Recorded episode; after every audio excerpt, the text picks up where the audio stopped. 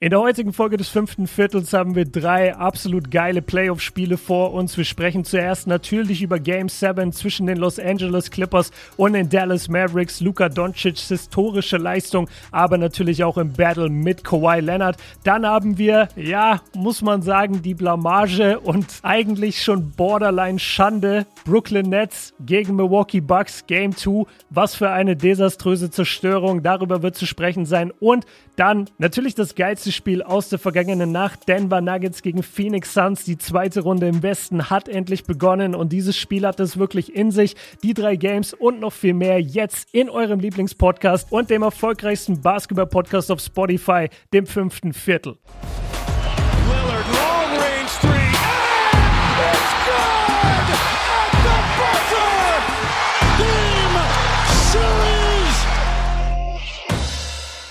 Was geht ab, liebe Basketballfreunde? Einen wunderschönen guten Morgen, Basketball Deutschland, Österreich, Schweiz und natürlich auch an den Björn. Den muss ich jetzt hier schnell in den Podcast reinholen, weil der hat wieder die ganze Nacht durchgeballert. Und äh, ja, es ist jetzt doch schon ein bisschen später. Und wenn du den Punkt verpasst, direkt nach den Spielen aufzunehmen, dann kommt irgendwann so diese Phase, man sieht seinen Gesichtsausdruck gerade so, Junge, ich will eigentlich schlafen. nee, der Gesichtsausdruck ist, ich ärgere mich, dass wir diesmal nicht eine halbe Stunde oder eine Stunde vorher machen konnten. Aber das, das hat vorne und hinten nicht geklappt bei uns beiden. Letztes Mal habe ich das so hoch angepriesen, so ich bin genau in dem Sweet Spot, ich habe richtig die Energie. Und jetzt erlebt ihr das quasi, ich bin genau hinter dem Sweet Spot. Aber ja. wir gucken, wir gucken. Also ich, ich merke jetzt schon, dadurch, dass wir jetzt im Pod sind, ist die Energie schon eine ganz andere. Und äh, jetzt, jetzt bin ich ein bisschen mehr am Start. Aber ja, wir, wir müssen mal gucken, ob wir mich hier durchbringen heute. Ich habe dir sogar noch 8 Uhr angeboten. Ne? Ich habe versucht sogar noch vorher. Ich weiß, aber du hast mich damit so überrascht und dann war ich noch zu Hause und ich wollte ja, noch. Fast Break. Ja, ich, aber ich wollte noch ein paar Sachen nachschauen äh, für die Games und ein bisschen was vorbereiten. Ist ja jetzt auch egal. Also Leute, nicht falsch verstehen, ich bin auf jeden Fall voll am Start und wir hatten ja zwei geile Games in Anführungszeichen. Also ich würde sagen, ein geiles Game und eine Blamage. Ja. Aber wir müssen eigentlich die Leute auch noch abholen aus den vergangenen Tagen. Und wir haben jetzt gesagt, wir sprechen vor allem halt einmal über Game 7, Clippers gegen Mavs. Erste Runde ist vorbei. Clippers haben das Ding gewonnen. Ich hatte auf die Clippers gesetzt. Hattest du auf die Mavs gesetzt für Game 7?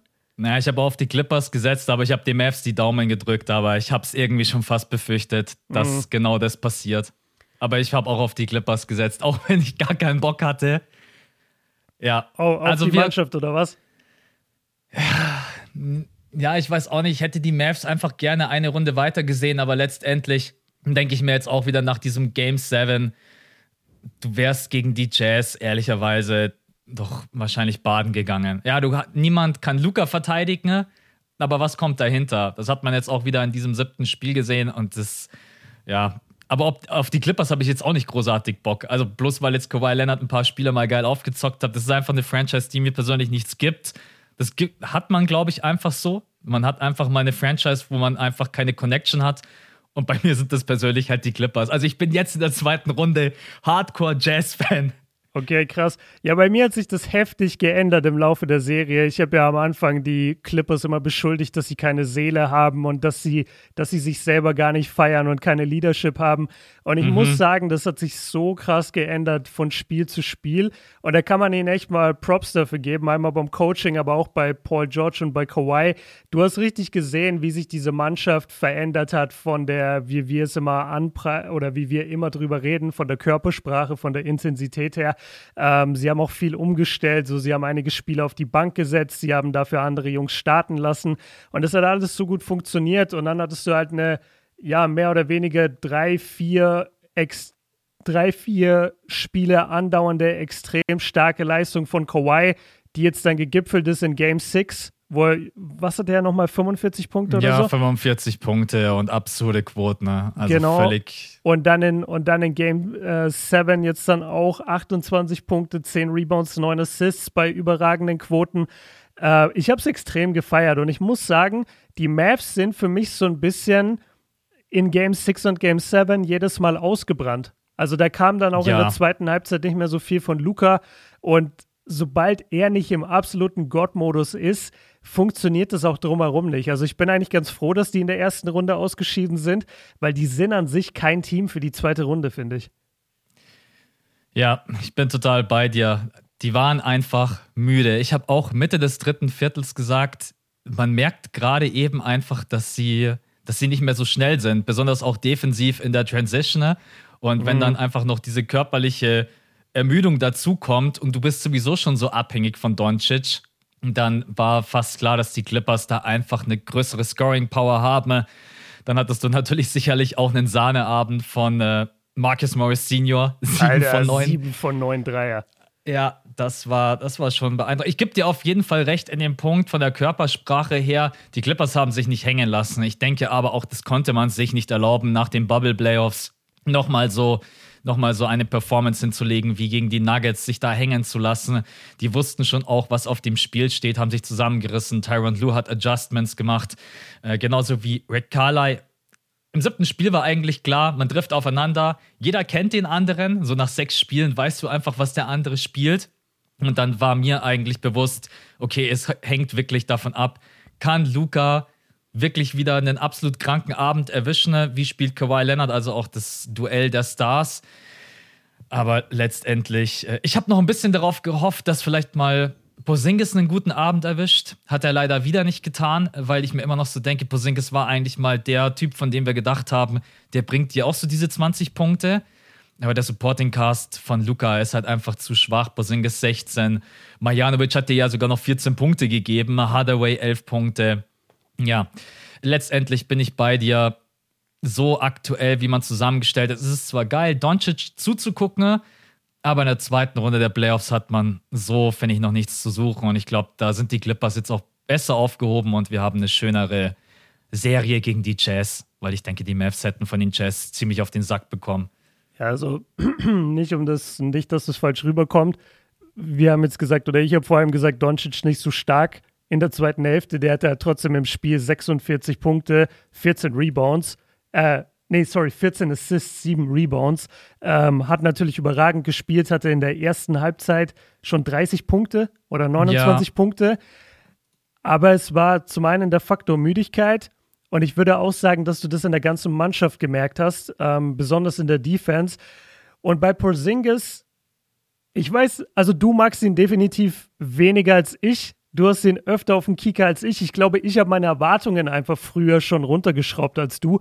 Nach, nach dem letzten Jahr, wo er dann halt wieder verletzt war, auch. Ich, ich erwarte das einfach nicht mehr. Weißt du, ich rechne nicht mehr mit einer 20-Punkte-Performance.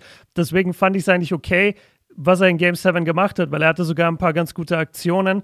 Was ich immer kritisch fand, und das habe ich auch in den Spielen gesagt, wo es gut lief bei den Mavs, wenn Tim Hardaway Jr., ein Typ, der in der Saison dir 12, 13, 14 Punkte gibt pro Spiel, wenn der Typ dein zweitbester Spieler sein soll und dir weit über 20 jedes Spiel geben soll bei Top-Quoten und nur dann gewinnst du, das kann nicht der Schlüssel zum Erfolg sein, weil dieser Spieler ist er höchstwahrscheinlich nicht konstant.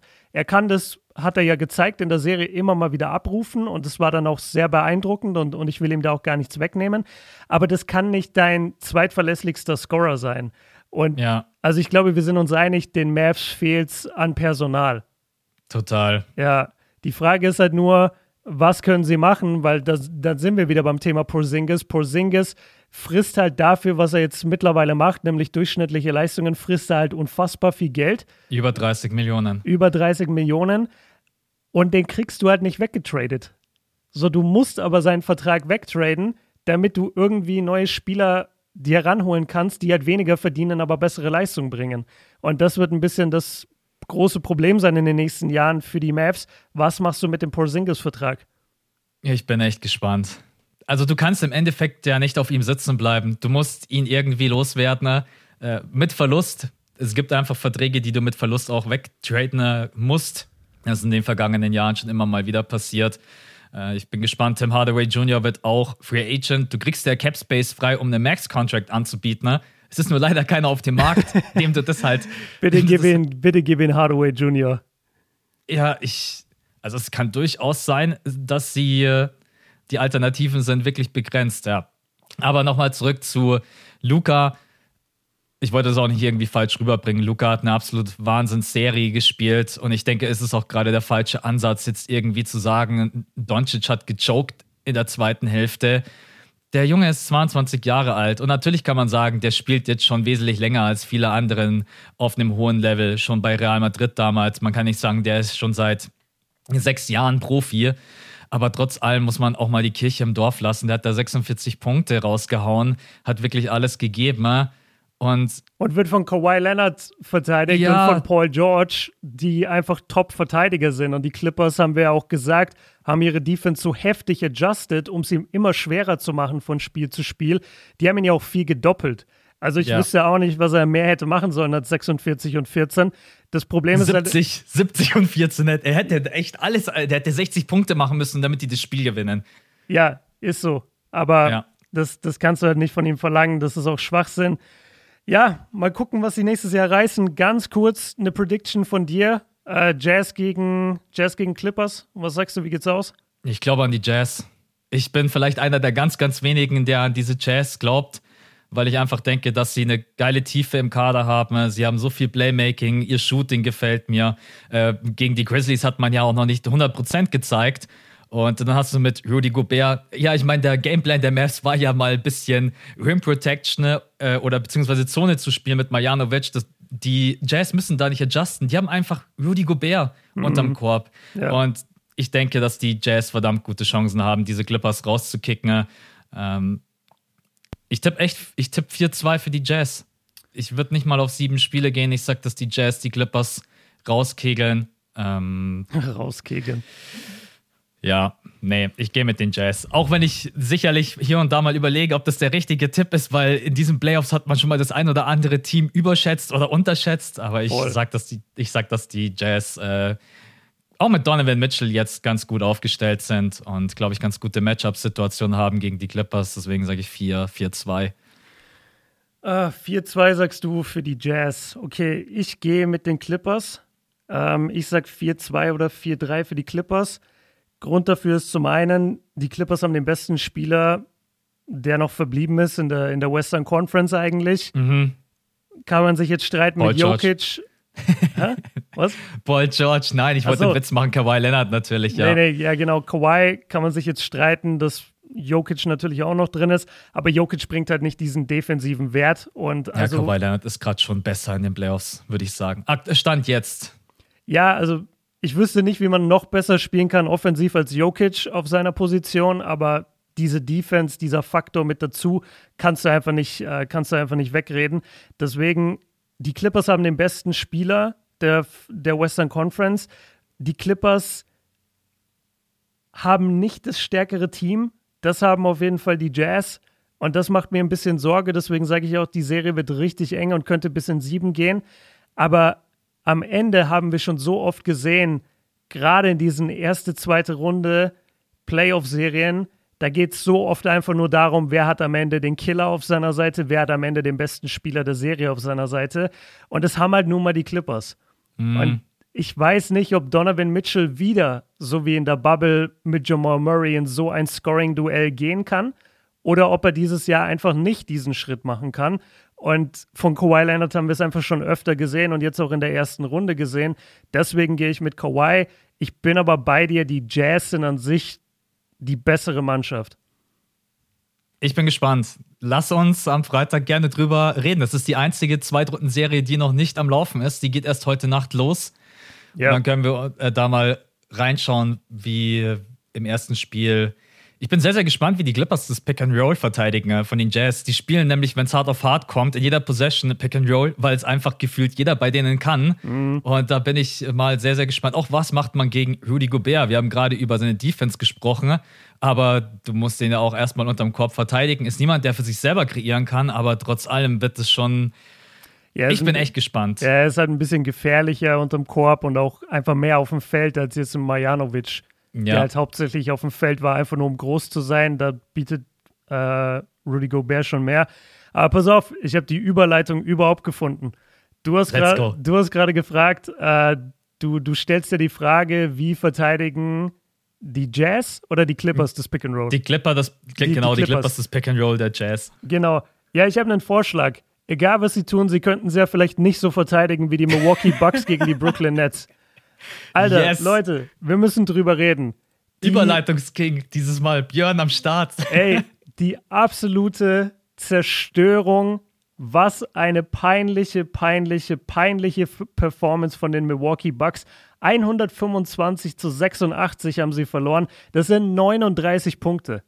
Mhm. 39 Punkte, nachdem du Game One schon verloren hast. Das Ding war durch, gefühlt ab der ab Ende des zweiten Viertels war ja. das Ding durch. Die hätten die ganze zweite Halbzeit nicht spielen müssen. Und ich kann sogar noch weitergehen. Hätte Brooklyn im vierten Viertel keinen einzigen Punkt gemacht, hätten die Bucks immer noch verloren. Ja. So eine absolute Zerstörung war das. Ich, ich bin sehr auf deinen Take gespannt. Du hast es dir angeguckt, ich habe es mir angeguckt. Und, und ganz kurz, warum ich das mit dem Pick and Roll erwähnt habe. Jetzt wird es ein bisschen nerdig. Die Bucks haben sich entschieden, gegen eins der besten Shooting-Teams ever eine Drop-Coverage zu spielen beim Pick and Roll. Ich verstehe es auch nicht. Und das bedeutet, dass derjenige, der den Pick stellt, also beziehungsweise der, der den Picksteller verteidigt, einfach unten wartet, quasi, quasi in der Zone wartet und dann zuguckt, wie Kevin Durant und Kyrie Irving einen Dreier nach dem anderen abdrücken. Aber nicht nur die, also es war auch Shamet. Ja, jeder. Ja, wirklich, jeder, Shamet der den Ball hatte. Äh, Shamet, Harris, Brown, jeder einfach, jeder. Und die Bucks meinen, so kann man das Pick and Roll verteidigen. Und ich habe mir wirklich an den Kopf gefasst, dachte mir, das sehe doch sogar ich. Wie, wie kann jemand, der Millionen von Dollar gezahlt bekommt als, als Coach, als Gehalt, wie kann der Typ nicht keine Adjustments machen? Also, wa was ist da los, Max? Ja, ich muss auch noch was ergänzen. Und zwar hätten die Nets so irgendwie acht Minuten vor Schluss nicht ihre Starter runtergenommen, dann hätten die Bucks wahrscheinlich 140 aufwärts eingeschenkt bekommen. Also, ich, und ganz ehrlich, ich hätte es voll gefeiert. Ich, ich, ich hätte es richtig gefeiert. Ich, ich glaube, dann hätte es eine Schlägerei gegeben, weil das ja. hätten die Bugs sicherlich nicht mit sich machen lassen. Aber ey, ich hätte es gefeiert, wenn die sagen, wir gehen für die 140. Ja, also ähm, ja, aber natürlich gibst du deinen Stars dann auch eine Pause, die beide trotz allem, muss man ja sagen, 33 und 34 Minuten gespielt haben. Ich, das war wieder gleich die, das erste Viertel. Äh, Kyrie Irving und Kevin Durant sind noch auf dem Feld. Es wird dann das erste Mal gewechselt von, von Steve Nash. Claxton ist dann, glaube ich, aufs Feld gekommen und, er, und dann nimmt Mike Budenholzer Janis runter als mhm. ersten. Ne? Ja. Und das war schon so die erste Aktion, wo ich mir gedacht habe, verstehe ich nicht. Also klar kannst du dann sagen, du startest im zweiten Viertel mit Janis gegen, äh, gegen die Second Unit der Nets. Aber wenn ich gerade im ersten Viertel sowieso schon so Probleme habe und man hat das erste Viertel für euch da draußen nochmal äh, 36 zu 19 verloren und man hatte da schon so das Gefühl, man ist absolut hilflos. Man ist hilflos im Pick and Roll, man ist hilflos in jedem Drive, man ist sowieso absolut chancenlos gegen Kevin Durant und Kyrie Irving. Ich habe im letzten Ah, äh, letzter Podcast, um kurz Werbung zu machen, das war unsere Webshow am Sonntag. Da haben wir auch darüber gesprochen.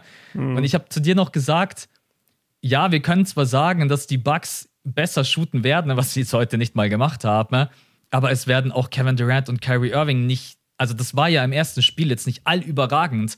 Die Quoten waren okay, aber mhm. heute Nacht haben sie mal gezeigt, wie effizient sie sein können. Und Kevin Durant hat 12 von 18, 4 von 6, 32 Punkte und Kyrie Irving hat 9 von 17, 4 von 8 und 22. Und die beiden haben sich nicht mal angestrengt, habe ich das Gefühl. Ey, danke. Weißt du, wie das aussieht? Das, das erinnert mich total an so Team USA-Spiele. Mhm.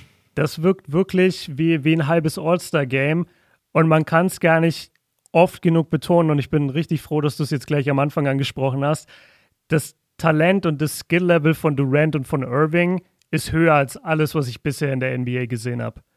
Das ist ja. einfach nicht normal, was die Jungs schießen können aus jeder Position. Ich habe wirklich, ich bin ja für die Bucks in der Serie, in jedem Moment, wo Kevin Durant oder Kyrie Irving den Ball haben, habe ich Angst. Und das stresst mich richtig. Also ich, ich kriege sofort einfach so, so, so Angstschweiß überall, weil ich einfach weiß, scheiße, das ist ein Bucket. So, du kannst das nicht verteidigen. Ich muss den beiden auch echt ein Lob aussprechen, denn das ist so ein schöner Teambasketball und das hätte ich einfach nicht gedacht. Ja. Besonders ohne James Harden. Also, die laufen ja an der Birne manchmal drei Handoffs hintereinander, bis dann jemand den Ball einfach frei hat. Was ist das wie für eine Mannschaft? Also wie oft, also das hat man zweimal mit Shamet, Shamet, der dann auch noch überragend getroffen hat. Also der hat neun Punkte in 16, 16 Minuten ne? und man feiert sich gegenseitig, wenn auch die Stars auf der Bank sind.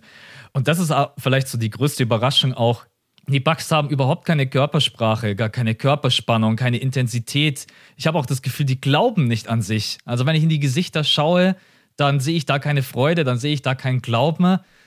Und bei den Nets sehe ich einfach nur, keine Ahnung, als wenn gerade irgendwie Sommer wäre, 30 Grad, lass mal rausgehen, ein bisschen ballen und so wirkt es. Und mm, ja, ja du, musst, du musst echt schauen, dass du das Pick and Roll besser verteidigst generell den Dreier, die haben sich 42 Dreier herausgespielt, muss man sagen. Da waren, finde ich, für mein Empfinden so wenige Isolation-Dreier dabei.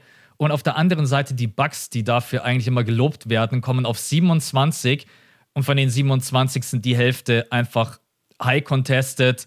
Äh, da haben sie sowieso noch Glück gehabt, dass Middleton dann zweimal aus der Transition äh, im vollen Lauf den Dreier trifft. Mhm. Also da, ich bin echt geschockt. Also ich bin geschockt, aber nicht nur von der nicht nur von der Bucks Defense, auch von der Offense. Und das ist das große Problem, wenn wenigstens eins von beiden stimmen würde. Aber es stimmt gerade eben beides nicht. Und dann kriegst du von den Nets einfach nur auf den Sack. Und ich will jetzt nicht überreagieren, aber. aber du machst man, es jetzt. aber wenn man so weiterspielt. Ja, ich befinde mich gerade ehrlich gesagt an dem Punkt, wo wir waren bei Bucks gegen Heat, zweites Spiel. Da sind wir beide auch hier gesessen mhm. und ich habe noch 4-1 gesagt und du hast schon gesagt 4-0. Ja, ja. Und wenn ich jetzt nochmal zurückblicke, finde ich, hast du eigentlich damals recht gehabt, weil es geht nicht darum, überzureagieren, sondern einfach zu bewerten, was habe ich bis jetzt gesehen und mhm. im Kopf können die Bugs das so noch adjusten, dass man diese Serie gewinnen kann. Und ich denke, dass man das nicht kann. Und jetzt steht man mit dem Rücken zur Wand. Klar kann man sagen, man hat beide Auswärtsspiele verloren, es ist nichts passiert. Aber gegen die Nets 2-0 zurückzulegen, die Gefahr ist so hoch, dass du das dritte Spiel verlierst und dann ist es vorbei. Ey, wenn du gegen die Nets 3-0 zurückliegst, dann, ja. Dann ist Game Over. Also, jetzt, sorry, jetzt habe ich relativ lange alleine gelabert, aber. Nee, alles, alles gut, weil du hast ja recht, es sind ja wirklich beide Faktoren. Und das war damals mein großer Punkt bei Miami. Ich habe gesagt, Leute, wie soll ich an Miami glauben, wenn mir in der Offense nichts zeigt, dass die in irgendeiner Weise überhaupt das gleiche Scoring aufs Parkett legen könnten wie die Bucks? Das war ja das große Problem bei Miami. Und jetzt hier muss man sagen, das war eine unterirdische Scoring-Performance. Wir können jetzt in die Stats gehen, aber die sind natürlich auch so ein bisschen vermischt jetzt mit viel Garbage Time, weil dann halt die Nets auch nicht mehr so intensiv verteidigt haben, klar. Ähm, aber was hatte Janis bitte in der ersten Halbzeit? Vier, fünf Punkte oder sowas? Ja, ich glaube, mehr waren es nicht. Was hatte, was hatte Middleton? Weißt du, die, die sind überhaupt nicht sie ja, selbst. Null hatte der, glaube ich, im ersten. Der ist irgendwie mit null von sieben reingestartet, wenn, wenn genau, ich mich nicht täusche. Genau, ich, ich überlege auch gerade, ob der überhaupt ein Field Goal hatte im ersten Viertel. Also katastrophal, wie die, wie die Jungs äh, spielen in der Offense. Auch Holiday, von dem passt jetzt die Quote von mir aus, aber überhaupt kein Faktor irgendwie auch mit, mit seinen 13 Punkten die sind, die, die stehen wie das Kaninchen vor der Schlange und, mhm. und haben richtig, wie du auch gesagt hast, die haben richtig Schiss. So wirkt es. Die, die haben richtig Angst, die glauben nicht an sich selbst. Und das Allerschlimmste muss man ja sagen, die nehmen Janis aus dieser Serie raus mit Blake fucking Griffin. Und, Ey, der, Alter, der Gameplan ist so gut. Sorry, der Netz ist Wahnsinn. Alter, ja, aber wir, wir haben, wir haben glaube ich, vor der Serie auch so viel darüber geredet, was für tolle Helpside-Verteidiger die Netz haben und bla bla bla. Alter, am Ende steht meistens einfach nur Blake Griffin vor äh, Janis und Blake Griffin geht dann drei Schritte zurück und sagt, nimm halt den Wurf und Janis steht da, genauso wie vor zwei Jahren gegen Toronto ähm, und steht dann da und hat den Ball in der Hand und weiß nicht, was er tun soll und entscheidet sich dann meistens dafür, einen Dreier zu nehmen oder einen Midrange-Jumper ähm, oder manchmal versucht er dann den Zug zum Korb und dann kommt und die dann kommt die Help. Genau. Genau, und dann ist vorbei. Es ist so leicht eigentlich. Ja. Zu leicht. Das ist ein Wahnsinn. Das ist ja, also Janis, ja, erinnert mich gerade sehr stark an die Toronto-Serie und das macht mir ein bisschen Angst. Aber hier greift dann wieder das, was wir halt jetzt schon am Anfang gesagt haben. Wenn die Shooter von den Bucks treffen würden, dann würden wir hier gar nicht das große Problem sehen. Dann würden wir sagen, ja, guck mal, der Gameplan von den Bucks funktioniert perfekt weil sie müssen, die Nets müssen unterm Korb helfen, wenn Janis zum Korb zieht. Dann geht der Ball raus auf die Shooter, die Shooter äh, hauen den Dreier rein. Okay, perfekte Offense. Nur, wenn halt auch die, wenn halt diese Würfe nicht fallen, dann können die Verteidiger sich so krass auf Janis konzentrieren, dass der überhaupt nichts mehr machen kann. Ja. ja. Also es ist richtig ich, frustrierend, gerade als Bucks-Fan. Ich verstehe auch nicht, also für mein Empfinden hat man aus dem ersten Spiel nicht so wirklich was gelernt. Janis kommt meistens immer noch als Ballhändler.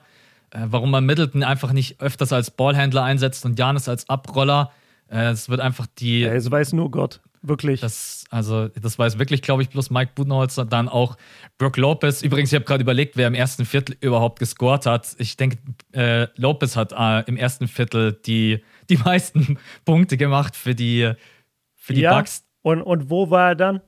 Weißt du, das ja. ist auch so ein Ding.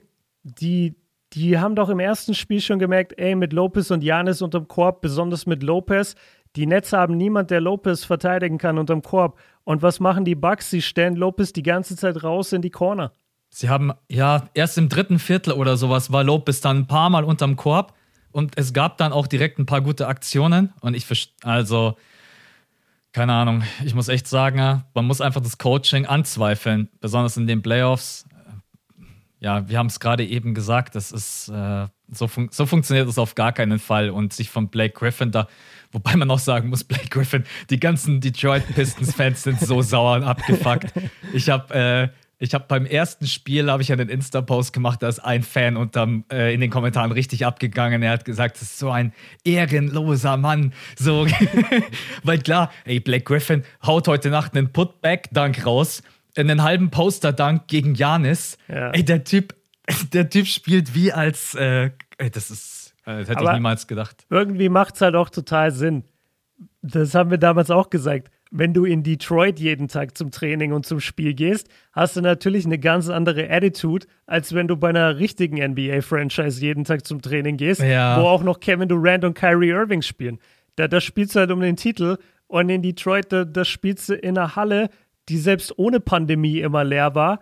Und dann hast du da Leute wie, äh, wie, heißt er hier, Jeremy Grant, der dann meint, äh, er ist der neue Allen Iverson und nimmt 20 Würfe pro Spiel das, so, das, das passt alles hinten und vorne nicht.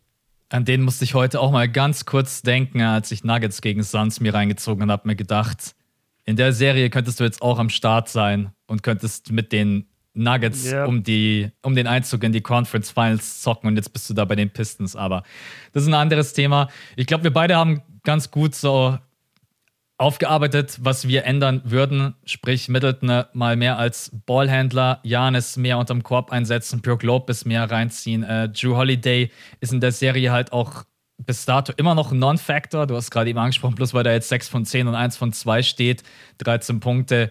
Da ist überhaupt nicht drinnen. Man kreiert keine guten Looks für seine Teammates. Die sind zum Großteil ich, alle high contested. Ja, sorry. Ähm, ich hatte noch einen Punkt, den ich noch ansprechen wollte. Ah ja, weil wir vor der Serie ähm, immer gesagt haben, True Holiday, Elite-Verteidiger und der wird äh, James Harden oder Kyrie Irving übernehmen. Das ist nämlich ganz geil von den Nets, denn Kyrie Irving hat den Ball vielleicht maximal zwei Sekunden in der Hand, wenn es hochkommt, vielleicht mal vier Sekunden, wenn er für sich selber kreiert. Dadurch, dass die Offball alle so viel laufen und keiner wirklich steht in der Nets-Offense, hast du fast gar keine Chance, so wirklich One-on-One-Defense zu spielen. Holiday, sein defensiver Impact, korrigiere mich, wenn ich das falsch sage, ist für mich gerade gleich gen Null, weil er halt so ein starker One-on-One-Verteidiger ist. Aber bei den Nets, du kommst so selten überhaupt in diese Situationen, dass du mal jemanden in der Isolation verteidigen kannst, darfst. Und wenn du gegen KD in der Isolation, sorry, Stimme abgehauen, in der Isolation verteidigen musst, da, dann kannst du dich sowieso eingraben. Das ist, ähm, ja, ja. Nee, die zwei Punkte sind es nämlich. Also zum einen, wir müssen mal auch drüber reden, ob die Nets nicht irgendwie die größten Trolls in der ganzen NBA sind, weil wir haben die in der Regular Season die ganze Zeit verletzungsgeplagt gesehen und dann in dieser Serie gegen Boston haben sie sich halt nicht wirklich angestrengt. Und jetzt in dieser Bucks-Serie, auf einmal sind die ein Team, das Off-Ball-Screens läuft und die ganze Zeit den Ball in Bewegung hat, wunderschöne Motion-Offense läuft. Und die Bucks gucken sich, glaube ich, auch an, so, was ist das denn? So, das haben ja. wir überhaupt nicht von euch erwartet, dass ihr so wunderschön in Basketball spielt. Das ist ein Thema und da hast du genau das richtig erkannt, dass dann dadurch halt Drews Defense natürlich ähm, weniger Faktor ist, wenn der Ball so schnell läuft. Und das andere, und das ist halt einfach dem geschuldet, dass Kevin Durant der gefährlichste Scorer möglicherweise aller Zeiten ist. Drew Holiday und PJ Tucker sind halt einfach viel zu klein, um KD zu contesten. Das ja. ist frustrierend und da kann Drew noch so gut verteidigen und vor Durant bleiben. Am Ende, wir kennen das alle, wenn KD nach oben geht für seinen Wurf, Alter, der ist 2,10 Meter zehn oder größer, hat den Ball relativ weit oben und springt noch und springt hoch. und springt Kerzen gerade hoch, selbst bei den Midrange-Jumpern. Alter, der hat einen Release-Point wahrscheinlich von über 3,5 Meter. Fünf. Der wirft den Ball quasi von oben nach unten in den Korb. Der, ja. und, und wie willst du das denn contesten? Das geht ja gar nicht. Da müsste ja immer Janis an ihm dran sein. Ah, und wir haben ja gesehen, was passiert ist, als äh, KD einmal Janis im One-on-One hatte. Cross ihn nach links, cross ihn nach rechts, macht einen Pump-Fake, hat Janis in der Luft, schießt den, äh, schießt den Midranger und verwandelt das And-One. Also auch Janis kann KD nicht verteidigen. Das ist schon, man kann die beiden echt nicht äh, genug loben. Kyrie und KD spielen unglaublichen Basketball. Ich, ich komme nicht drauf klar, wie effizient die sind. Schon das ganze mhm. Jahr über und jetzt auch in den Playoffs. Ich, ich verstehe das einfach nicht, wie die so gut treffen können. Ich habe echt Angst vor diesem Team.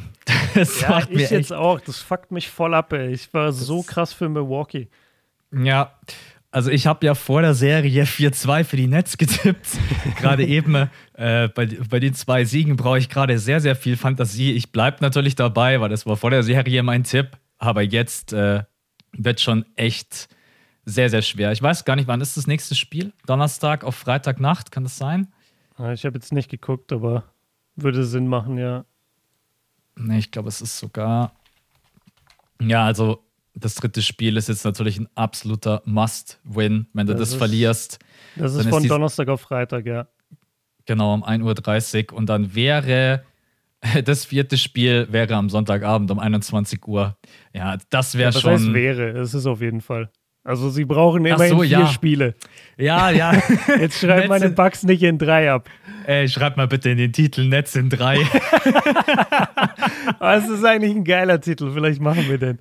Netz Stimmt, in drei. Netz in drei ist eigentlich ganz witzig. Ich glaube, den müssen wir echt nehmen. Ja. Okay. Was, äh, aber jetzt Frage an dich. Du warst ja damals auch einfach ehrlich bei Heat gegen Bucks, das 4-0 gesagt. Was glaubst du jetzt gerade eben nach den ersten beiden Spielen?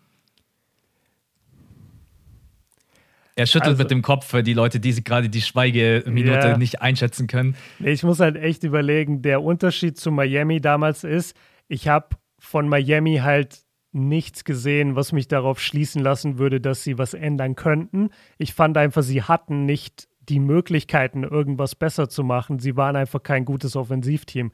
Und bei den Bucks hast du eigentlich alle Möglichkeiten und wir haben es auch in der ersten Runde schon gesehen und wir haben es auch in der Saison gesehen. Also diese Big Three von den Bucks, die können schon spielen. Und wir haben es auch in Spiel 1 jetzt von der Serie gesehen oder jeweils in der ersten Halbzeit, wenn du Brooke Lopez unterm Korb parkst und immer wieder gegen die in Anführungszeichen kleine Netz spielen lässt, dann kannst du darüber Punkte gewinnen. Und wir wissen auch, dass die Bucks an sich deutlich besser den Dreier treffen können. Deswegen habe ich noch so einen Restfunken, nur wenn diese Anpassungen nicht gemacht werden, warum auch immer, ich meine, im Internet kursiert jetzt schon wieder überall Playoff-Bud und Budenholzer macht keine Adjustments und Budenholzer ist der schlechteste Coach aller Zeiten. Aber ich weigere mich irgendwie zu glauben, dass ein Typ, der mehrere Millionen im Jahr verdient, dafür, dass er ein Team coacht und dafür, dass er versteht, was eine andere Mannschaft macht und wie er dann darauf reagieren muss. Ich weigere mich, dass der nicht das Gleiche sieht wie wir, die einfach nur irgendwelche Fans sind. Weißt du? Und deswegen, wenn die ein bisschen justieren, die Bugs, dann können die echt die nächsten zwei Spiele gewinnen. Nur, ich weiß halt nicht, ob diese Adjustments stattfinden werden. Und das ja. macht mir ein bisschen Sorge. Ähm, ich bleibe bei meinem Pick. Ich, ich pick weiterhin die Bugs, aber also diese ersten zwei Spiele, klar, haben mir eigentlich fast jede Hoffnung genommen. Also Björn bleibt bei den Bugs. Der Podcast-Titel heißt aber Netz sind drei. also sollten wir den Podcast soll, äh, sollten wir den Podcast-Titel so nennen, dann wisst ihr ja jetzt aufgrund dessen, dass ich gesagt habe, das Spiel 4 wäre am Sonntag, das war ja ein Versprecher, dann, da, dass ihr den Gag versteht und nicht, dass wir da jetzt die Bugs disrespekten wollen. Genau, Leute, okay. googelt alle nochmal Konjunktiv. Den hat den ja. Max nämlich verwendet und dann sind wir alle auf der sicheren Seite, dann haben wir alle den Witz gecheckt. Genau. So, dann haben wir aber ein anderes geiles Spiel gehabt und das hat richtig Bock gemacht. Die Nuggets gegen die Suns um äh, 4 Uhr, also so die richtig schöne Zeit. Ich bleib dabei, 1.30 Uhr war Bucks gegen Nets. Das ist für mich die absolut beschissenste Zeit, die es gerade eben gibt. Ja. weil es gibt dir nicht so wirklich die Möglichkeit, ja, so aufbleiben. Also wenn ein Eastern Conference Spiel um 0.30 Uhr stattfindet, denke ich noch so, ja geil, kann ich noch aufbleiben, schaue ich noch, gehe ich um 3 Uhr ins Bett. Mhm. Aber 1.30 Uhr ist halt dann schon, ja, aber. Vor allem so weißt du, wann ich ins Bett bin? Ja, wahrscheinlich eine Stunde vorher oder so, oder? Um Viertel vor eins. Alter. Ich habe 45 Minuten geschlafen und bin dann aufgestanden, habe mir die Spiele angeguckt. Ja. Ähm, übrigens, alle Spielberichte auf Björn Uncut. Ich kann es immer noch nicht glauben, dass du das, ich kann es immer noch nicht glauben, dass du das durchziehst. Das ist völlig krank. Ich, äh, ich, ich mache einfach mal die Prediction. Das machst du vielleicht auch bloß ein einziges Mal in deiner YouTube-Karriere. Wir werden sehen. Also die erste Runde war tough. Die zweite geht jetzt eigentlich schon klar. Es werden ja Gott sei Dank weniger Spiele. Aber ja. so vier Spiele in der Nacht äh, waren schon ja nicht so geil. Ja, ey, lass uns drüber reden. Nuggets, Gerne. Nuggets gegen Suns Game One. Was, Was war eigentlich dein Tipp? Sorry, ich hab's, ich weiß gar nicht, auf wen du getippt hast. Es ist lustig, weil ich wollte dich das gleiche fragen. Ich habe 4-2 auf die Suns äh, getippt. 4-2 auf die Suns? Oder 4-3. 4-2, 4-3, irgendwie sowas, aber ich gehe mit Phoenix. Ich kann es beim besten Willen mir nicht, äh, nicht mehr ins Gedächtnis rufen. Kann vielleicht jemand mir, mir schicken per DM weil ich habe es bestimmt irgendwo gesagt, gerade hier im Podcast. Ähm, aber ich bin hier auch der Überzeugung, dass die Suns das stärkere Team sind. Die haben eine bessere Defense, die haben mehr gefährliche Spieler auf dem Feld. Ich wusste nur nicht, wie ich den Faktor Jokic bewerten soll, weil er halt mehr oder weniger die ganze Zeit von Aiton verteidigt wird. Und das finde ich halt von jemandem, der seine ersten Playoffs spielt, gegen den MVP zu verteidigen, denke ich halt, Jokic kann machen, was er will. Aber also an Aber sich, ich finde, Aiden hat heute ein gutes Spiel gemacht. Ja, eben also. hat er. Und wie gesagt, die Suns sind das stärkere Team und das haben sie auch in diesem ersten Spiel bewiesen. Ähm, ja, lass uns reingehen. Ich muss übrigens als Philly-Fan immer noch weinen, dass wir Michael Bridges damals nach dem Draft direkt abgegeben haben. Ich muss. Jo, das habe ich heute irgendwo gelesen. Ich, hatte, ich ja, habe das überhaupt nicht gewusst. Habt, ich schon. Habt ich habe den gedraftet oder was? Genau, und dann getradet. Und ich habe ah. damals noch gesagt, das ist ein Fehler. Das ist ein Fehler. Warum? Warum? Und jetzt heute schaue ich jedes Mal ihm zu und denke mir so, fuck, fuck. Der Typ ist, äh, ja, wir können vielleicht erstmal damit reinstarten. Also, wenn man sich das Spiel angeguckt hat, dann hat man schon so ungefähr gefühlt, aber dass vier Leute über 20 Punkte scoren bei den Suns, also ich weiß nicht, wann ich das das letzte Mal gesehen habe. Michael Bridges 23, Aiton 20, Chris Paul 21 und Devin Booker 21. Und das unterstreicht gleich das, was du gesagt hast. Sie haben halt so viele Optionen, um offensiv zu kreieren. Du bist nicht abhängig von einem einzelnen Spieler. Es muss jetzt nicht die ganze Zeit über Devin Booker gehen. Und auch Chris Paul, ja, sind wir mal ganz ehrlich, der war eigentlich bis zum vierten Viertel abgetaucht. Im vierten Viertel hatte dann plötzlich irgendwie, ist er völlig durchgedreht, hat dann hat dann, glaube ich, drei Midranger reingeballert, einen Dreier reingezimmert, hat 14 Punkte, glaube ich, im vierten Viertel gemacht. Die Halle ist explodiert. Muss man auch nochmal sagen, die Fans sind natürlich Junge. Alter, was da abgeht. Ja, ich wollte sagen, weil du gesagt hast, vier Leute haben über 20 gemacht und dann wollte ich sagen, ja, und die Crowd kannst du auch nochmal so quasi verbuchen. Also ja. die, die hat alleine mit ihren Reaktionen für 20 weitere Punkte gesorgt. Gerade dieser, dieser Dreier, den du ansprichst von ich mach, ich schwör's dir, ich mache im Sommer ein Stimmtraining. Ich raste aus mit meiner Stimme, dass die immer in Podcasts abkackt. Und das ist so Warum? Ich verstehe es Das habe ich vorher auch schon mal überlegt, so ein Stimmentraining, aber ich, äh, ich kenne jemanden. ja, das wird es auf YouTube geben, aber ich, ja, egal, das frustriert mich mega. Egal, auf jeden Fall dieser, dieser Dreier von Chris Paul äh, im vierten Viertel, das war ja so ein wilder Stepback-Dreier gegen den Defender. Und dann laufen die äh, Suns zurück, stehlen den Ball, laufen nach vorne, Saric Eliup auf Bridges war es auch, glaube ich. Und die Halle ist halt wirklich Expl nee, ah, Tor nee, Tory Craig war es. Tory Craig war es, genau, ja. Tory Craig war es mit dem Alley Oop. Ähm, crazy. Also wirklich Shoutout an die Suns-Fans. Die haben richtig Bock. Die, bei denen merkst du richtig, sie waren jetzt 20 oder 30 Jahre richtig scheiße und jetzt haben sie endlich mal ein Team, für das sich lohnt, äh, in die Halle zu gehen und die sind voll da.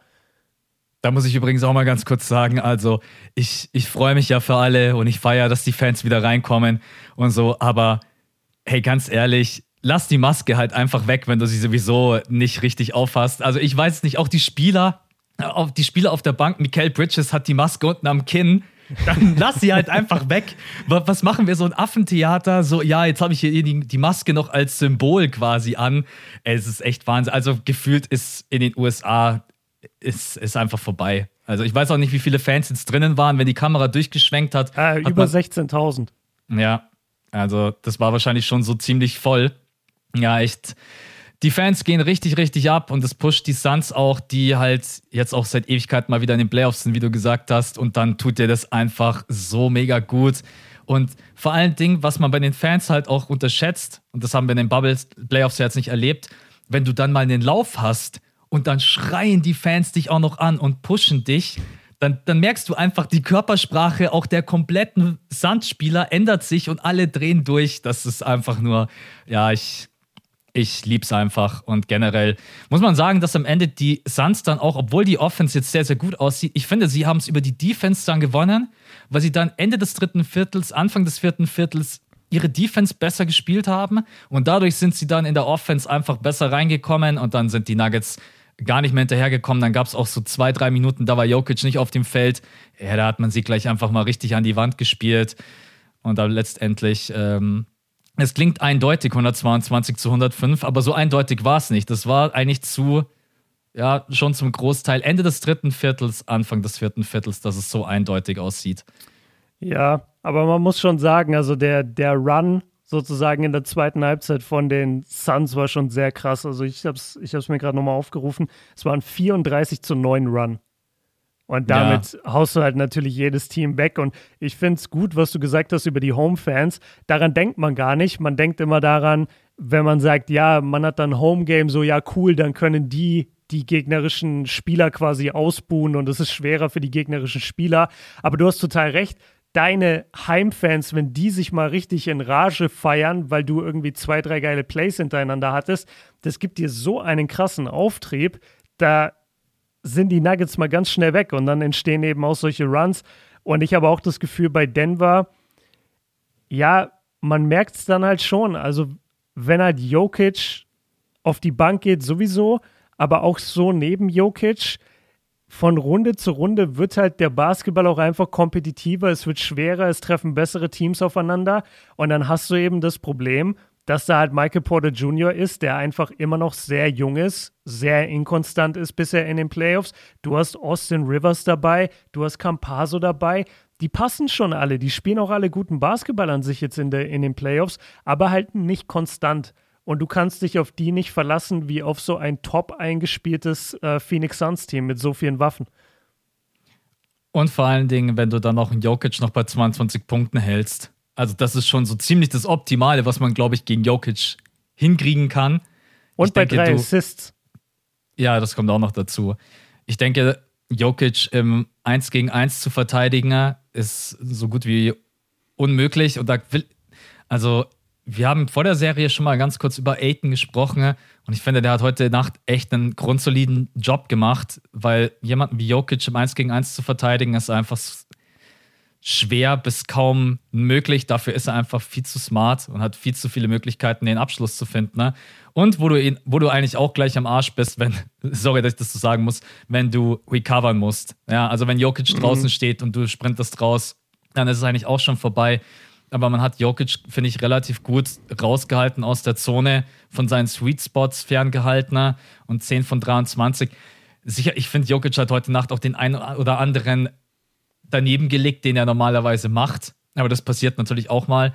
Dafür hat er diesen einen Self-Air-Loop vom Backboard. Gleich im ersten Viertel, ja. Gleich im ersten Viertel. Äh, da, das werdet ihr heute zu 100% im Internet sehen, weil da natürlich gleich der, der Gag rumgeht. Äh, Jokic, der größte Athlet aller Zeiten, ist einfach so.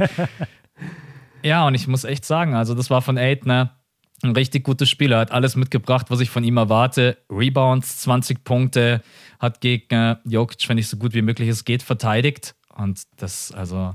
Was sagen wir eigentlich dazu, dass Aiton irgendwie Wurfquoten aller Will Chamberlain immer auflegt? Also mittlerweile nimmt man das so hin, aber der, der hat einfach immer so krasse Quoten. Immer, also wenn der mal nur 50 Prozent schießt, dann bist du so, oh, was war denn mit Aiton los? Weißt du, der ist ja immer bei 60, 70 Prozent. Das ist so ein effizienter Typ und dabei ist er noch nicht mal besonders gut wenn du ihm so im Verlauf des Spiels dir anguckst, weil, also wie oft passiert es, dass du zuguckst, wie Chris Paul und Aiton Pick and Roll laufen und Chris Paul passt ihm den Ball und er fängt den Ball nicht. Ja. Weißt du, der, der, ist, der ist noch lange nicht ready in seiner Entwicklung, dem fehlen noch so viele Skills. Aber dass der jedes Mal so aller Zion immer so 9 von 11 schießt, das finde ich schon beeindruckend für so einen jungen Big Man. Der hat da eine sehr, sehr hohe Wurfeffizienz, wenn er am Korb ist. Das muss man einfach ganz klar sagen. Da waren auch heute Nacht ein paar Buckets dabei, die du zwangsläufig so nicht machen musst. Also vor allen Dingen, was man bei Aid noch ein bisschen unterschätzt, wie flink der Typ ist. Also habt ihr diesen Dank gesehen, der über Porter. Ähm, so, so halb ja, über genau, Porter. Genau, richtig. Ja. Also der hat schon auch ordentlich äh, reingekracht. Ich würde jetzt nicht sagen, dass äh, das war so ein halber Poster-Dank. Und ich finde es auch gut, dass Michael Porter Jr. da noch hingeht. Äh, hallo, wir sind in den Playoffs. E egal, auch wenn du riskierst, einen Poster-Dank zu kassieren, äh, verteidige. Und das hat er auch noch ein, zwei Mal gemacht und hat dann einen Korbleger gemacht in Traffic. Also Aiden mhm. ist schon auch jemand, hat einmal einen Midrange-Jumper genommen. Ich glaube auch, dass das Aiden sich in den nächsten Jahren noch viel mehr draufpacken kann. Was er halt nie haben wird, jetzt so einen Dreier wie jetzt Jokic oder Embiid. Aber das ist ein super Talent und wie du gerade gesagt hast, von seiner Entwicklung noch nicht fertig. Und ich, ich mag das. Der ist so, der ist so ruhig. Der macht immer seine 80% aus dem Feld. Der holt seine 10 Rebounds. Was will ich denn mehr? 20, 10 stellt sich immer ganz gut gegen Jokic. Mehr ja. brauche ich gerade eben aktuell nicht. 20, 10 und kein Ego. Das ist halt ja. sau selten. Wenn du ein 20-10-Spieler bist, dann bist du normalerweise der Typ, der sagt, ja, ich hätte aber gerne den Ball öfter im Post und äh, ja, ich finde schon, dass das langsam mal mein Team werden sollte. Das ist so ein bisschen auch die Gefahr bei Denver mit Michael Porter Jr. Wenn jetzt Murray wieder zurückkommt und er rutscht wieder an dritte Stelle, Michael Porter Jr. ist halt wirklich ein verdammt guter Basketballspieler und jeder weiß in einer anderen Mannschaft, wäre er der alleinige Star oder er wäre mindestens Option Nummer zwei. Jetzt bei den Nuggets ist halt hinter Murray und Jokic ganz klar die drei. Und es kann sein, dass da irgendwann Ego-Probleme diese Mannschaft ein bisschen äh, durcheinander bringen könnte. Bei Aiden habe ich das Gefühl gar nicht. Ich glaube, der ist einfach komplett zufrieden damit, dass er seine 20 und 10 da macht. Der fordert keine Touches, der macht seine effizienten Buckets in der Zone und ansonsten fügt er sich einfach den, den, den Führungsqualitäten oder den, dem Führungsstil von Booker und von, äh, von Chris Paul. Und das ist halt, das will ich betonen, das ist halt so selten, dass du einen jungen Spieler hast, der so gut spielt, aber keinerlei Allüren an den Tag legt, wo du denkst, ah, in ein, zwei Jahren gibt es bestimmt Stress dann mit Booker, mal gucken. So, sondern ich mache mhm. mir gar keine Sorgen darum. Das ist eigentlich ziemlich cool. Das ist ein ziemlicher Luxus, den die Suns da haben. Wäre natürlich schön, wenn Michael Porter Jr. einfach sieht, was er da für eine Chance hat, wenn Jamal Murray da dabei wäre. Also, was man generell, finde ich, aus diesen Playoffs mitnehmen kann und mitnehmen wird, ist ja Campasso. Also das, Alter, spielt der gut, Mann. Ähm, auch wieder dieser eine Over the, also der zieht rein, zieht zwei Spieler mit und dann dieser Over the Shoulder Pass zu Jokic, der mhm. dann den Dreier reinschmeißt. Äh, na, natürlich ist seine Starterrolle dann weg, wenn Jamal Murray in der nächsten Saison wieder ähm, zurückkehrt. Aber das finde ich sogar gut. Ja. Weißt du, also ich, ich habe den noch viel lieber von der Bank und der geht ja auch den Leuten so krass in der Defense auf den Sack. Das muss man ja auch sagen. Also der ist zwar One-on-One -on -one jetzt nicht der geilste Defender, weil du ihn halt immer überpowern kannst oder über ihn drüber werfen kannst, aber der hat so eine Spielintelligenz, der hat so ein Auge für, wo er stehen muss und der hat so ein bisschen was von Matthew Dellavedova auch, dass er auch sich nicht zu schade ist, einem Star Point Guard einfach mal zehn Minuten voll auf den Sack zu gehen.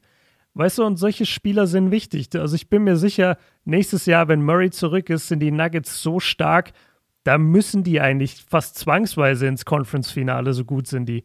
Aber dieses Jahr haben sie halt Murray nicht und da ist Phoenix einfach stärker aufgestellt, muss man sagen.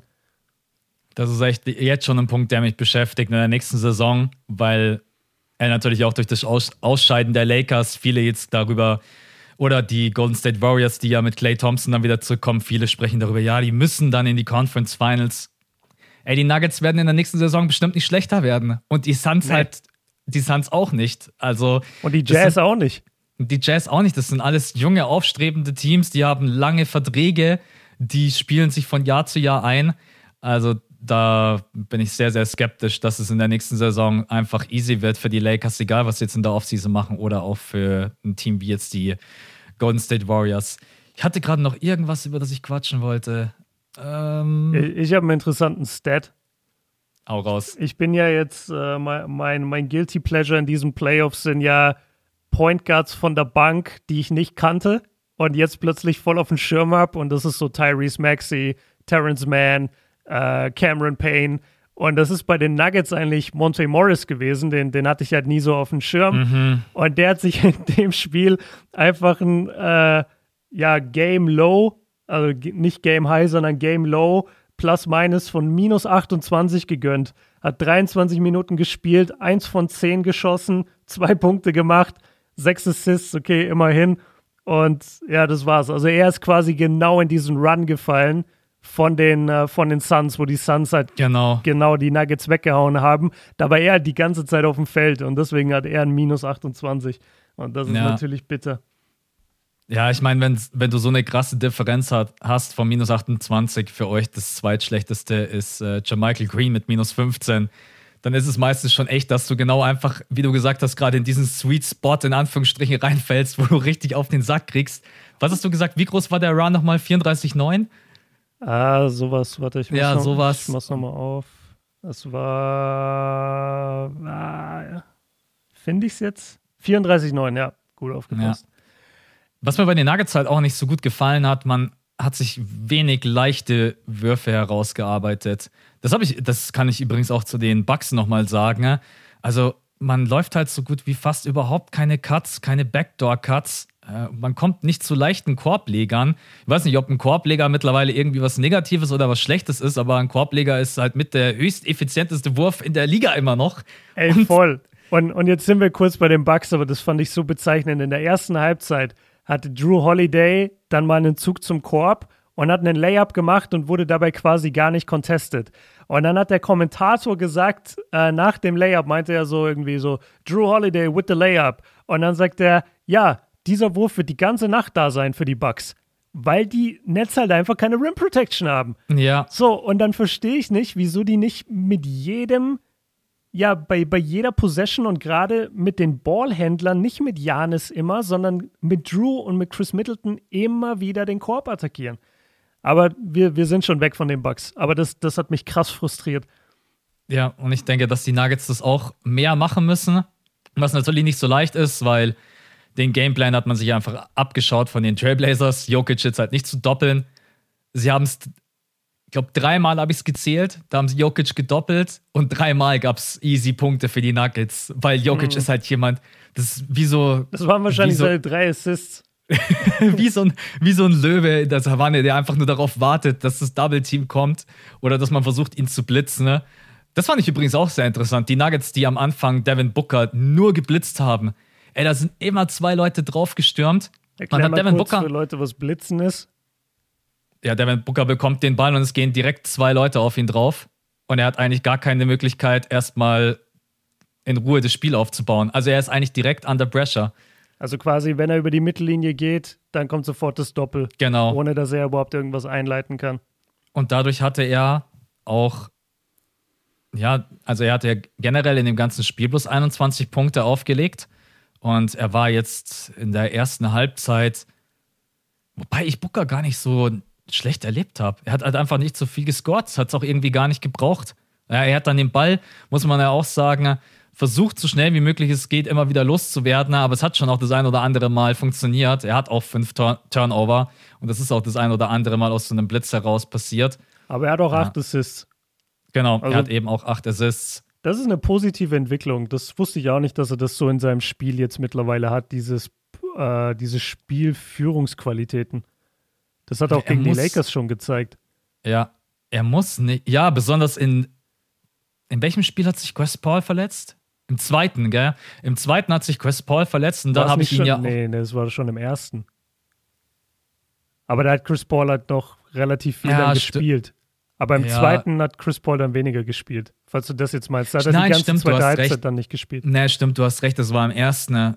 Da habe ich äh, Devin Booker dann auch dafür gelobt, dass er das Playmaking übernommen hat, weil Chris Mhm. Paul dann eben äh, da ja, wirklich auch ein paar Minuten äh, oder sogar ein, eineinhalb Viertel gar nicht auf dem Feld war. Und da hat Devin Booker auch das Playmaking übernommen. Und das ist einfach super für dein Team, wenn dein Star Und für mich ist er der Star bei den Phoenix Suns. Chris Paul ist halt einfach der, der Oldie-Star. Wenn er halt einfach nicht nur jemand ist, der bloß Shooting mitbringt, sondern der auch den Ball verteilen kann. Und dann vor allen Dingen, wenn das Double-Team auf ihn kommt, dann hat Devin Booker echt, muss man sagen, mittlerweile einen richtig guten Skill, den Ball auch per Kickout-Pass zu Mikael Bridges und Co. zu spielen. Also, und Mikael Bridges sowieso aus dem Catch-and-Shoot. Wahnsinn. Respekt dafür. Ja. ja. Die sind halt verlässlich, die Jungs. Also ich muss sagen, je mehr wir gerade über die äh, äh, Blackout, äh, je mehr wir über die Suns gerade reden, desto mehr sehe ich eigentlich die Parallelen zu den Jazz. Und ich würde mir jetzt fast ein, fast ein Matchup zwischen den beiden in den Conference Finals wünschen, weil das so ein, das, das wäre so eine ausgeglichene Teamleistung auf beiden Seiten. Alle können ein bisschen kreieren, die Jazz wahrscheinlich noch mehr als jetzt die, die Suns-Spieler, aber das wäre ein krasses Matchup irgendwie. Nur da fehlt mir die Star Power. Also ich, ich brauche schon irgendwie Kawhi in den, in den Conference Finals. Wirst du nicht kriegen. Also, ich, ich habe übrigens gerade nachgeguckt. Uh, Game 1 für Booker hatte er 8 Assists. Ähm, Chris Paul hat dabei 36 Minuten gespielt. Und dann Game 2, da hat uh, Chris Paul am wenigsten gespielt, nur 22 Minuten. Da hatte Booker dann aber nur 3 Assists. Ähm, wenn ich mich recht entsinne, war das aber das Spiel, wo Cameron Payne ziemlich krass übernommen hat. Das kann ich mal kurz nachgucken. Alleine, wenn du das sagst, das hört sich so ja, komisch Cameron an, Payne. Cameron Payne übernommen hat. Alter, Cameron Payne hat in Spiel 2 19 und 7. Ja, ich weiß. Ja, das, ich sag's dir, diese ganzen Guards von der, von der Bank, die man nicht auf dem Schirm hat, das sind meine neuen Helden. Ja. Ja, ich bin gespannt. Also, ich sehe schon auch echt. Also, Rudy Gobert gegen Aitner, Donovan Mitchell gegen Devin Booker, Mike Conley gegen Chris Paul. Also, come on. Boah, das wäre schon sick, ja. Ich wäre schon dabei, auf jeden Fall. Ja, ja aber das wäre sehr ausgeglichen. Das würde ich halt feiern, weil Donovan und Booker sind ungefähr das gleiche Level an Star. Booker mhm. vielleicht sogar ein Stück höher, aber Donovan ist so genau an der Schwelle. Das wäre schon ein starkes Conference-Finale, ja. Vielleicht kriegen wir es. Ja. Also ist nicht ausgeschlossen. Okay, dann würde ich sagen. Ja. Haben wir über Jay Crowder geredet? Ich glaube nicht. Nee, der hat keine 20 Punkte gemacht, also das gefällt mir gar nicht. Nein, wer. Ey, ich finde, Jay Crowder ist. Wir reden immer nur über den Chris Paul Pickup von den Suns, aber Jay Crowder, dass die den geholt haben von Miami. Einer der besten Off-Season-Moves überhaupt. Ja, ja, wirklich. Die, die Defense, die er mitbringt, die Toughness, die er mitbringt, ähm, die auch wieder die Führungsqualitäten. Also, das ist einfach, man, man kann die Suns gar nicht genug dafür loben, was für viele positive Leute sie auf dem Feld haben. Und ja, Crowder ist so ein bisschen schwierig mit den Gegenspielern und ist da manchmal ein bisschen rough. Aber wenn du ihn mit seinen Mitspielern siehst, der ist immer nur positiv. Der reißt alle mit, der hebt jeden sofort vom Boden auf, ähm, der pusht jeden auch von der Bank, wenn er mal sitzt. Und der ist halt einfach ein Zwei-Meter-Typ der gebaut ist wie ein Footballspieler und verteidigt halt wie Sau und trifft vorne den Dreier. Also über Jay Crowder kann man echt nicht genug reden, was, was diese Playoffs angeht. Wurde ein bisschen zu negativ, glaube ich, gesehen, weil er halt in den Finals gegen die Heat halt nur Backsteine geworfen ja, hat. Ja, er ist ziemlich abgekühlt damals. Ich weiß, der hat 40 Prozent in der Saison geworfen für Miami oder so und dann in den Playoffs von Serie zu Serie richtig beschissen geworden, leider. Ja, aber jetzt, ja, seine Körpersprache, auch das Four-Point-Play, das ist schon, äh, am meisten feiere ich einfach seine Mimik und Gestik. Also Jack ja. Crowder ist echt, ey, Mr. Wieder, sein Blick ist einfach so legendary. Das ist, ja. Aber ich meine, das äh, ist auch, Mann. er ist einfach eine gute Ergänzung. Das ist ein junges Team mit erfahrenen Leuten auch mit drinnen, wie Chris Paul und Jay Crowder und so viel Talent. Ja, ich bin sehr, sehr gespannt. Also, wie gesagt, ich tippe 4-2 und du hast ich habe schon wieder vergessen. Äh, ich habe 4-2 oder 4-3 auch für die Suns. Ja. ja. Ich, ich, ich mache jetzt eine Prediction. Ich sage in Game 2 hat Michael Porter Jr. 28 oder mehr. Mm, boah, das ist schwierig dagegen zu argumentieren, weil der Typ ist jemand, der in einem Viertel ausrasten kann. Ja, wie in dem einen Spiel gegen die Blazers macht ja, er 20 Punkte in einem Viertel und dann mhm. danach sechs im ganzen Spiel. Also das meine ich mit der ist inkonstant. Ich halte dagegen, aber ich glaube, dass man gute Verteidiger hat bei den Suns mit Michael Bridges und Jay Crowder, um das okay. so gut es geht zu verhindern. Ich, ich, ich sag, äh, Jokic macht äh, im nächsten Spiel 36. 36 für Jokic. Ich sag, Jokic mm. im nächsten Spiel wird anders performen und man wird ihn nicht unter Kontrolle kriegen. Äh, ja, ja wenn, hat er auch nur zwei Dreier. Ja. Wenn Jokic 8, äh, 36 macht und Michael Porter Jr. 28, dann stehen die Chancen gut, dass man das Spiel gewinnt. Denke ich auch. Ja. Nee, ich, ich, ich sehe das auch wirklich so. Also jedes Spiel ist was anderes. Und äh, gerade bei den Nuggets halt mit Michael Porter Jr., der ist so eine Wildcard. In einem Spiel läuft er heiß, im nächsten Spiel läuft er nicht heiß. Ich glaube, der, wenn er heiß läuft, und das schätze ich fürs nächste Spiel so ein, dann gewinnen die Nuggets. Okay. Also sagen wir beide fürs nächste Spiel, die Nuggets gewinnen? Klauen sie mm. eins in Phoenix? Mm. Jetzt bin ich doch wieder dagegen, weil die Crowd in Phoenix war zu hart. Ich kann mir nee, nicht also vorstellen. Ich, also unsere Predictions können wir so stehen lassen, aber ich sag, dass Phoenix 2-0 geht. Ich glaube, dass. Ja, äh, ich glaube es fast auch. Aber ich sag Spiel 3. Spiel 3 ist dann das, was ich gerade gesagt habe. Ja. Lassen wir uns überraschen. Ne? Also, es ist sowieso jeden Tag Playoff-Basketball. Äh, wir haben jetzt heute zum Beispiel gar nicht über die Sixers und die Hawks gequatscht. Das machen wir diese Woche auf jeden Fall auch nochmal. Äh, aber Weil die Sixers mich auch angepisst haben. Ja, mich gar nicht. kann mal irgendeiner bitte Trey Young umhauen? Ich verstehe das nicht, wie man dem jede Freiheit geben kann in dieser blöden Zone. Ja, Trey Young spielt Wahnsinn. Aber ja. wir werden noch über ihn sprechen. Äh, was mir da sehr, sehr gut gefallen hat, und das habe ich auch gefordert, in der zweiten Hälfte habe ich gesagt, man, kann, man wird dieses Spiel höchstwahrscheinlich verlieren aber zeig jetzt nochmal Einsatz, hau dich nochmal rein, komm nochmal ran. Und die Sixers haben es ja fast noch okay. gewonnen. Dann haben sie echt auf dich gehört, weil das ja. war mit der härteste Kampf, den ich gesehen habe, um so ein Ende.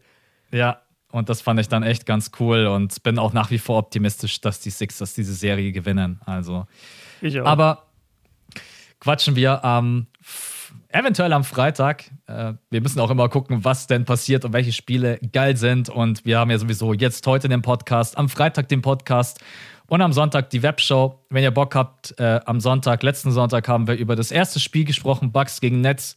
Da gerne äh, Patrone werden, wenn ihr Lust habt. Patreon.com slash das fünfte Viertel.